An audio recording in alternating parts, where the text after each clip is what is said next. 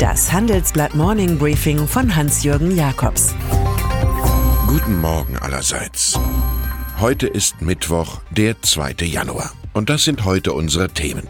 Der Bolsonaro-Faktor. Joe Biden for President. Geht das Bargeld aus?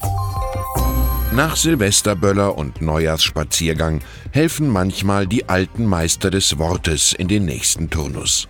Zum Beispiel Eduard von Kaiserling. Dessen Erzählungen sind gerade neu erschienen. Und vor mehr als 100 Jahren beschrieb er die Gesellschaft als Quadrille von Packträgern, jeder mit seinen Koffern auf der Schulter, aber sie tanzen und verbeugen sich und machen Schän und tun so, als sähen sie gar nicht die schweren Koffer, die einem jeden von ihnen die Schultern zerdrücken. So in etwa können wir sie uns vorstellen, die Weltgesellschaft der autokratisch veranlagten Regenten. Garantiert werden sie auch 2019 unsere Schlagzeilen beherrschen. So sehen wir zum Beispiel Wladimir Putin.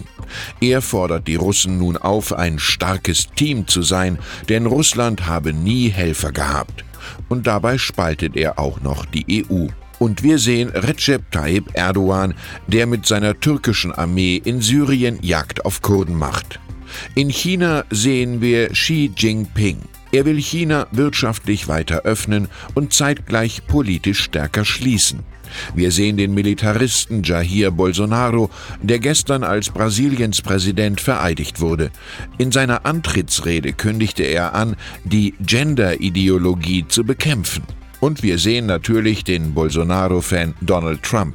An der Grenze zu Mexiko will er entgegen dem Rat seiner Experten weiterhin eine Mauer aus Stahl und Beton bauen.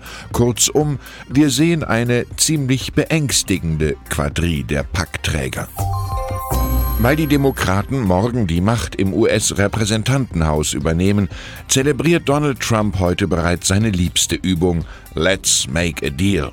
Mit dieser Losung hat der US-Präsident aktuell Führungsfiguren des Kongresses ins Weiße Haus geladen. So will er den Shutdown, die Haushaltssperre für weite Teile der öffentlichen Verwaltung, nach elf Tagen beenden.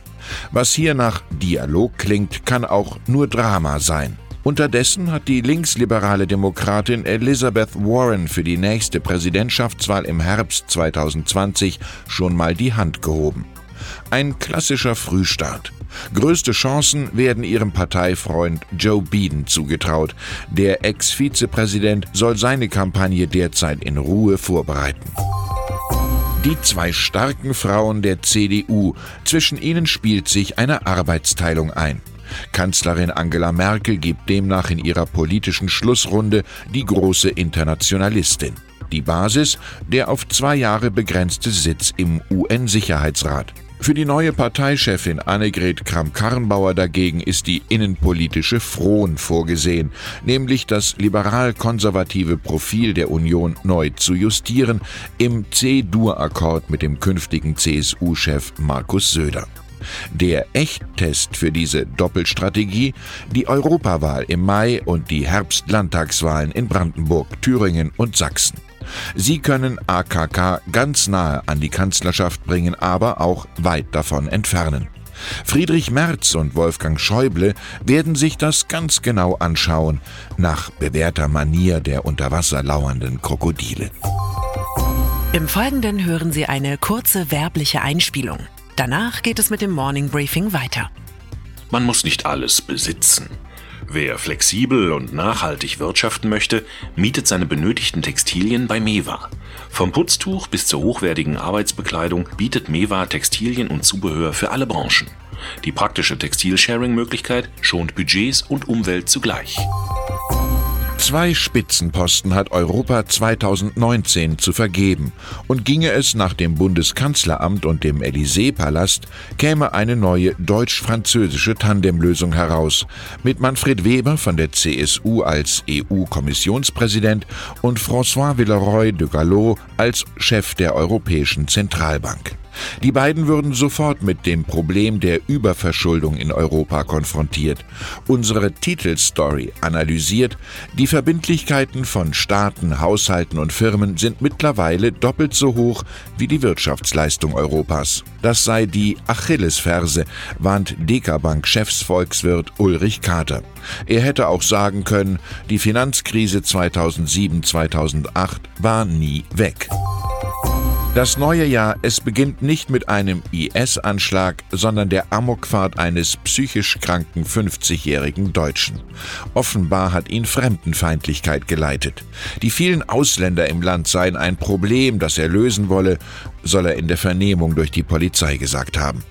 In der Silvesternacht raste der Mann in Essen und in Bottrop mehrmals mit seinem Auto in Menschenmengen. Es gibt etliche Verletzte.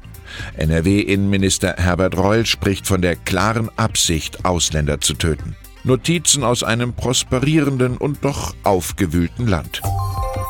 Und dann sind da noch Deutschlands Geldtransportfahrer. Von heute an treten sie in den Streik. Die Gewerkschaft Verdi überrascht mit der Mitteilung, der Bargeldverkehr im Land werde erheblich gestört. Viele Banken und Läden bekämen kein Cash. Die Arbeitgeber ihrerseits dementieren, eher routiniert als überzeugend. Alle, die ganz Schweden-like mit Handy oder Kreditkarte zahlen, fühlen sich nun bestätigt. Die anderen aber, für die Bargeld auch Freiheit vor dem großen Bruder Big Data bedeutet, startet mit einem flauen Gefühl ins Jahr. Die Zeit hat übrigens vor ein paar Jahren Kaiserling, die Hauptfigur aus dem ersten Absatz, deutlich höher eingestuft als Theodor Fontane. Dessen 200. Geburtstag wird in diesem Jahr groß gefeiert. Als Journalist fiel Fontane durch einen hohen Relotius-Faktor auf. Grund? Er dichtete Geschichten. Als Schriftsteller hinterließ er auch heute noch lesenswerte Bücher, wie etwa sein Werk Wanderungen durch die Mark Brandenburg. Der fünfbändige Reisereport hat einen ersten Satz, den wir gerne registrieren, wenn wir von den Autokraten der Welt hören. Erst die Fremde lehrt uns, was wir an der Heimat besitzen. Ich wünsche Ihnen in der Weltordnung des neuen Typs ein erfolgreiches Jahr 2019. Es grüßt Sie herzlich Hans-Jürgen Jakobs.